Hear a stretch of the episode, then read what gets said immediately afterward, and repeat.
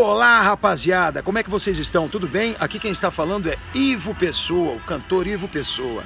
Eu sou o intérprete da música Uma Vez Mais. Você se lembra dessa música que tocava na novela Alma Gêmea? Quando eu te vi, o sonho aconteceu, mas você partiu sem mim e sei que estás em algum jardim entre as flores.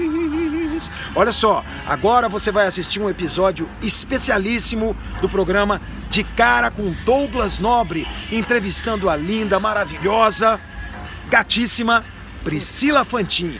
Não perca essa, hein? Vai lá! Putz.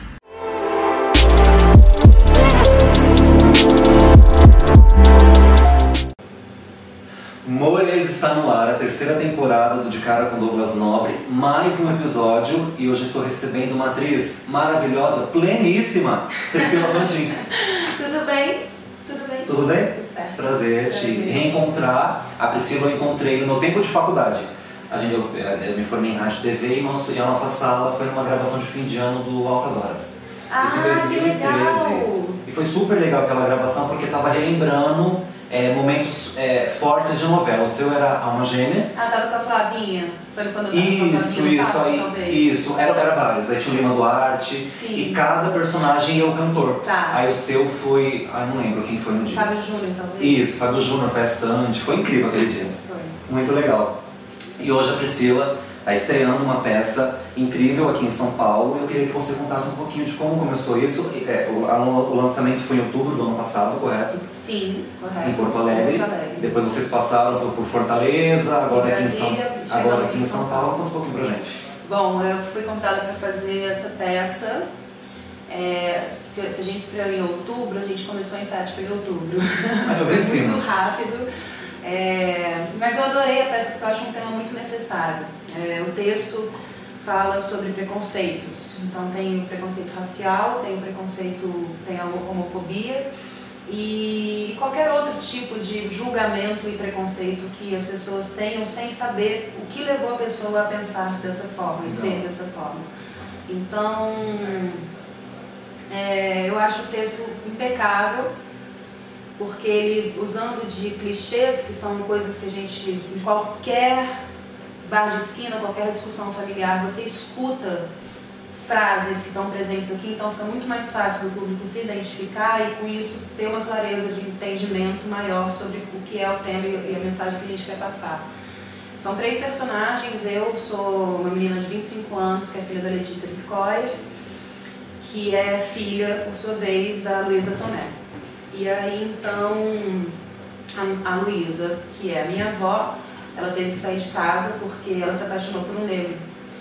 E a Letícia, que é a Violeta, ela não se.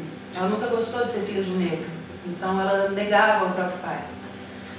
E ela se casou com um homem muito rico, então ela vive de aparências. E a filha dela, que sou eu, é lésbica e está com um casamento marcado por aliança política dos pais, do pai no caso.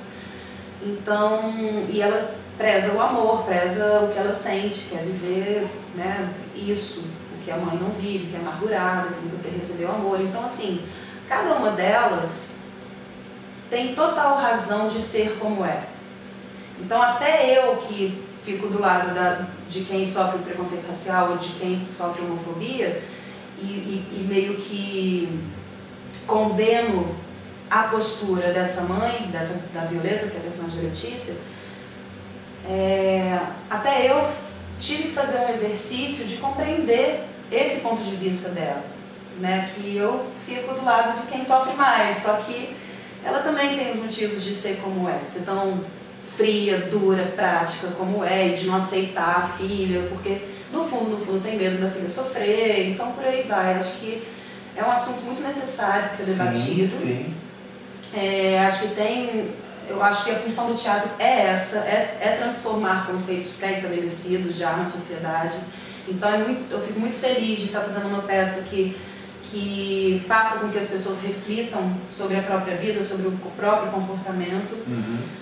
E no final das contas eu acho que a moral é a gente respeitar e tolerar todo mundo, porque a gente nunca sabe o caminho do outro, o que levou a chegar até onde está e o que ele está vivendo naquele momento, quais são as dores dele naquele momento. Então, o julgamento é sempre ruim, sempre, de qualquer forma. Então, eu fico feliz de estar fazendo essa peça. Eu aceitei na hora, a gente começou a ensaiar, foi muito rápido, e a gente fez a estreia nacional em Porto Alegre. Sim. Depois a gente fez um final de semana em Brasília e por último Fortaleza, com um intervalo assim de quase de uns 20 dias entre uma apresentação e outra, assim. E aí agora estreamos aqui em São Paulo e ficaremos até dia 11 de março, depois a gente passeia mais um pouquinho e vai para o Rio de Janeiro. Nossa, que legal. E como você falou, de fato é um tema, o enredo da peça é muito do que a gente vive hoje, né? Muito. Sobre o, o, o preconceito familiar, sobre como a gente se relaciona com, sobre os casos de como se relacionar com a família nessas condições é. e do racismo, como que você se depara com a sociedade, com o mundo, com a escola, com a universidade, com o trabalho. Então é algo que vocês trazem, que vocês mostram de fato aquilo que acontece, né? Eu acho isso muito importante para o teatro. Sim, está muito entranhado, entranhado nas pessoas ser de determinadas formas, porque nem questiona, né, não raciocina. Eu acho que é, o povo brasileiro não foi educado a questionar, né? Não, a gente não tem uma educação que ajude a gente a refletir Sim. e a evoluir. Muito pelo contrário, é uma educação que tolhe muito o pensamento de todo mundo, né? Então, ninguém questiona e vai vivendo conforme dizem que as coisas são. Mas né? Aí, aí as diferenças gritam e aí não se aceita o que é diferente, não se aceita quem pensa diferente, sim, quem questiona sim, sim, e quem tem coragem de ser diferente. Sim. Né? Que é difícil hoje em dia, né? É muito a gente se recua tanto, a sociedade, as pessoas se recuam Sabe o que eu, que eu fico pensando? Eu acho que esses, esses temas, eles, desde que a humanidade existe, eles eram complicados. Sim. Só que hoje a gente está num momento em que todo mundo tem opinião e todo mundo é, expõe sua opinião, porque todo mundo tem rede social e todo mundo julga todo mundo de uma forma muito mais direta, né? invasiva, muito mais invasiva. Então fica complicado porque aí esses, essas coisas vão tomando uma proporção, mas ao mesmo tempo, em contrapartida, quem também está nesse lugar do, do, diferente também se junta com outros diferentes, encontra uhum. né, os, os diferentes também e talvez tenha uma força maior, justamente por também ter esse espaço Sim. mais é, disseminado, né, mais difundido, também tem um espaço maior para se expressar. Sim. É, em uma época da sua carreira, você se afastou por conta de uma depressão. Sim. E, relacionado à peça, é, não sendo o motivo disso, mas sendo relacionado com esses temas, o que, que te fez vencer isso? Porque eu acho que a depressão chega numa fase na, na nossa vida que hoje afetam milhares de brasileiros que a gente não, que a gente não sabe quando, quando a gente já está com isso, né? Como, como que foi quando você de fato soube que era isso e como que foi a, a, o momento que você se sentiu livre, né, liberta desse momento? A própria depressão tem preconceito, sofre preconceito, né? uhum. né? Porque eu escutava muito pessoas da minha família mesmo dizerem que era frescura minha sim, sim. E, e talvez por isso tenha sido mais difícil chegar e falar, peraí, o que, que eu tenho? É, eu durante 10 anos, eu não escolhi essa profissão, eu vim de uma, de uma criação mineira. Sua irmã é, já trabalhava como modelo na época? Sim, aí eu embarquei, na, na, fazia trabalho como modelo também e adorava porque eu era muito tímida, então quando eu fotografava eu meio que vestia uma personagem mesmo, curtia aquilo. Sim.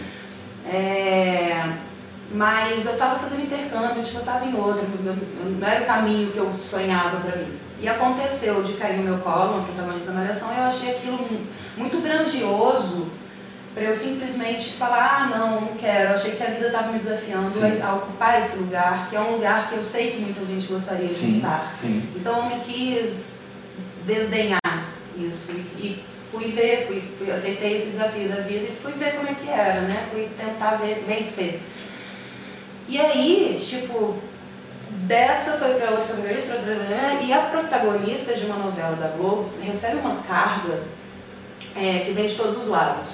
Da própria empresa, porque você tem que dar conta de, de, levar a novela, da mídia, porque você tem que dar conta de levar a uhum, novela, uhum, do público que passa a te conhecer e te, e te coloca num pedestal que não era sim. o lugar que eu queria ocupar. Da família. Da família, porque todo mundo quer que você esteja nesse Sim. pedestal, e dos amigos pelo mesmo motivo. Então, estar nesse lugar de destaque para mim sempre foi muito complicado, porque eu sou uma pessoa tímida, quer dizer, eu já não sou mais tímida, mas eu tenho um lugar em mim muito reservado. E eu nunca gostei de chamar atenção, nunca gostei de ser o centro das atenções, me incomoda ser o centro das atenções. E eu fui alçada né, num lugar de extremo destaque, fazendo, sei lá, quantas protagonistas eu fiz nos 10 primeiros anos da minha carreira, que começou em 99. E eu falei da carga, mas também tem muito trabalho. Sim. Muito trabalho, assim, é muito texto, é um volume de cenas incrível que a gente tem que dar conta de fazer. E você deixa de ter feriados, deixa de ter seus momentos normais, assim, que as pessoas normalmente têm. É, digo, quem trabalha, no, quem faz um trabalho é, de rotina, né, um trabalho de horário comercial, Sim. Tem o feriado garantido, Sim. tem o final de semana, final de semana garantido. E eu, e eu vim de BH para o Rio de Janeiro minhas amigas todas ficaram lá, minha história toda ficou lá. Então, minha, minha irmã, meu irmão ficaram lá, minha mãe foi comigo para o Rio. Então, assim, eu não tinha vida né? pessoal. Depois de uma eu não vivia, eu não vivia o, o, que eu gostava de viver. E eu, eu, não podia nem ir para a praia porque era um, um monte de gente para atender, né? Então era um trabalho 24 horas por dia, porque eu acabava de gravar, é, tinha entrevista para dar e se eu saísse na rua eu tinha que atender as pessoas. Então eu só trabalhei durante 10 anos e não tive meus momentos de prazer, de lazer, de descanso. Então isso culminou nesse lugar de, de estar faltando alguma coisa muito, muito importante para minha alma, né, para o meu ser. É, eu precisava das minhas amigas, eu precisava desses momentos, assim. Então hoje Sei, em né? dia. Aí eu entendi a depressão, porque eu sentia falta disso tudo. E também porque eu, tava, eu já estava num lugar que eu já não me reconhecia mais. Assim, eu, eu adquiri uma imagem, um status, um, um, prestígio e tal, que não era, como eu disse já, não era o que eu queria e que, tava, o que falavam sobre mim, as fotos que saíam sobre mim, eu lembro que até tinha capa de revista que tirava minha pinta, eu falava, gente, não sou eu essa pessoa. Essa imagem não corresponde ao que eu sou na essência. Então teve uma crise ali, uma quebra mesmo de identidade. Eu falei, peraí, para tudo, tá tudo errado, eu preciso voltar a ser quem eu sou, preciso retomar minha vida pessoal. E foi, na verdade, isso já foi a, o desdobramento da depressão, né? Porque até então eu não sentia mais nada, estava sem identidade. E aí descobri que eu estava com depressão e um, em um ano eu consegui me, me reaproximar de mim mesma. Que legal. Foi isso. E fazendo teatro, que foi quando eu comecei a fazer teatro também, que é o teatro transforma, né? O teatro realmente. É a sua cura. preferência de, entre Sim. os outros segmentos? Cinema? Sim, na verdade eu gosto muito de cinema de série também. Eu gosto de, de produtos que sejam um, que, que, que, onde a carga horária me permita ter a minha vida, vida pessoal também. Legal. E como que surgiu o seu envolvimento com os refugiados? Como que você conheceu a causa, EKMR, e como que você, enfim, quis ir para o Líbano, quis é, se envolver mais? Conta um pouquinho pra gente. Então, teve uma... Quando teve aquele ataque, onde foi? A Síria já estava em guerra há seis anos, mas teve um ataque que ficou notório, foi em novembro de 2015, 2016. Foi em Alepo? Em Alepo, exatamente. Quando teve esse, esse ataque, a Dani Suzuki Sim. Me contactou dizendo que queria salvar as crianças que estavam lá. E aí então ela conheceu a EKMR, Sim. que é da Viviane Reis, e Sim. a Vivi tava, tinha um projeto já em andamento no, no governo para tentar resgatar algumas crianças desacompanhadas então, a gente entrou, através do, da Dani, eu entrei em contato, conheci a IKMR, foi quando a gente foi para o Líbano para tentar mapear, porque o projeto foi aprovado, então a gente foi para o Líbano para tentar mapear essas crianças, que no final das contas, agora depois de um ano, a gente viu, na verdade acho que um pouco menos tempo, a, o Acnur mandou uma carta para a gente e o projeto teve que ser encerrado porque não tem crianças acompanhadas que se encaixem no perfil Sim. de poderem vir para o Brasil para a gente cuidar. Então, a partir do momento que o projeto foi encerrado, eu continuei com a Vivi, que é a, a fundadora da IKMR, e hoje em dia eu atuo no conselho com ela, estou sempre apoiando E é isso, tem uma relação mais próxima Que hoje legal. em dia. Eu- eu- essa pergunta, na verdade, é, eu fiz essa pergunta porque é algo tão lindo assim, é algo que, que me faz tão bem também. Eu estou num projeto relacionado ao seu, que se chama Experimente Nascer de Novo, há um ano mais ou menos. Sim. né, Eles me convidaram para apresentar os eventos que eles fazem e a partir disso eu continuei com eles. E eu vejo que a cada dia que eu conheço uma família, que eu conheço uma criança, é uma mudança de vida. Chega casos inacreditáveis na associação, assim. Eu, eu, às vezes me pergunto que nós brasileiros aqui a gente não tem problema que se compare com os problemas que eles enfrentam lá. São crianças totalmente traumatizadas, que não conseguem às vezes ter esse carinho que a gente tem aqui, que não conseguem receber um abraço e a gente com todo esse amor que nós brasileiros temos, a gente quer abraçar, a gente quer beijar e eles não querem por conta de tantos traumas que eles passam por lá. Então é, eu sei que isso, acredito que mudou, isso mudou uma parte da sua vida, assim como muda a minha todos os dias. Sim, é um contato que realmente faz, faz sentido estar nesse mundo, né? É, faz sentido ser humano. É, eu sempre estendi a mão para as pessoas que normalmente todo mundo vira as costas, de qualquer área que fosse, assim. Então é um lugar que eu encontrei que realmente faz muito sentido para mim. Esse e também um outro trabalho que eu faço junto com a Oasis agora, que é instalar filtros de água potável em lugares onde não tem água para beber legal. que causa muita morte infantil, Sim. né? Eu acho que é é o segundo, acho que é a segunda maior causa de morte infantil no mundo é por diarreia, diarreia É. é simplesmente causada por falta de água potável. Tipo, sempre é tão simples, é tão simples, né? Para nós, né? Para tantos que não têm É, acesso. porque isso, não, eu penso, é é simples para um governo fazer isso. Sim, sim. Só que não tem o interesse de fazer. Então, dói, é tão difícil, É, né? Mas é. aí é que bom que a gente está aqui atuando, né? Para essas pessoas poderem ter uma vida um pouco melhor. Isso. Eu quero te parabenizar mais uma vez por esse ato de coragem, de empoderamento, de força de vontade, porque é muito difícil. E... Sim, mas para mim só faz sentido estar viva por isso. Assim, Pra mim também. Estar ajudando as pessoas, porque a, gente- a huma- a- a humanidade deveria se dar as mãos, É né? A gente, e a gente está cada vez mais distante É disso. verdade, é verdade. Agora, Pri, conta um pouquinho pra gente dos seus planos para esse ano de trabalho, o que, que você pretende fazer além da peça que irá rodar para alguns para outros estados ainda além do Rio de A Janeiro. gente fica com a peça até junho. É, em paralelo a isso, eu estou lançando uma série na Fox Premium que chama Rio Heroes, onde eu Legal. faço, fiz uma lutadora.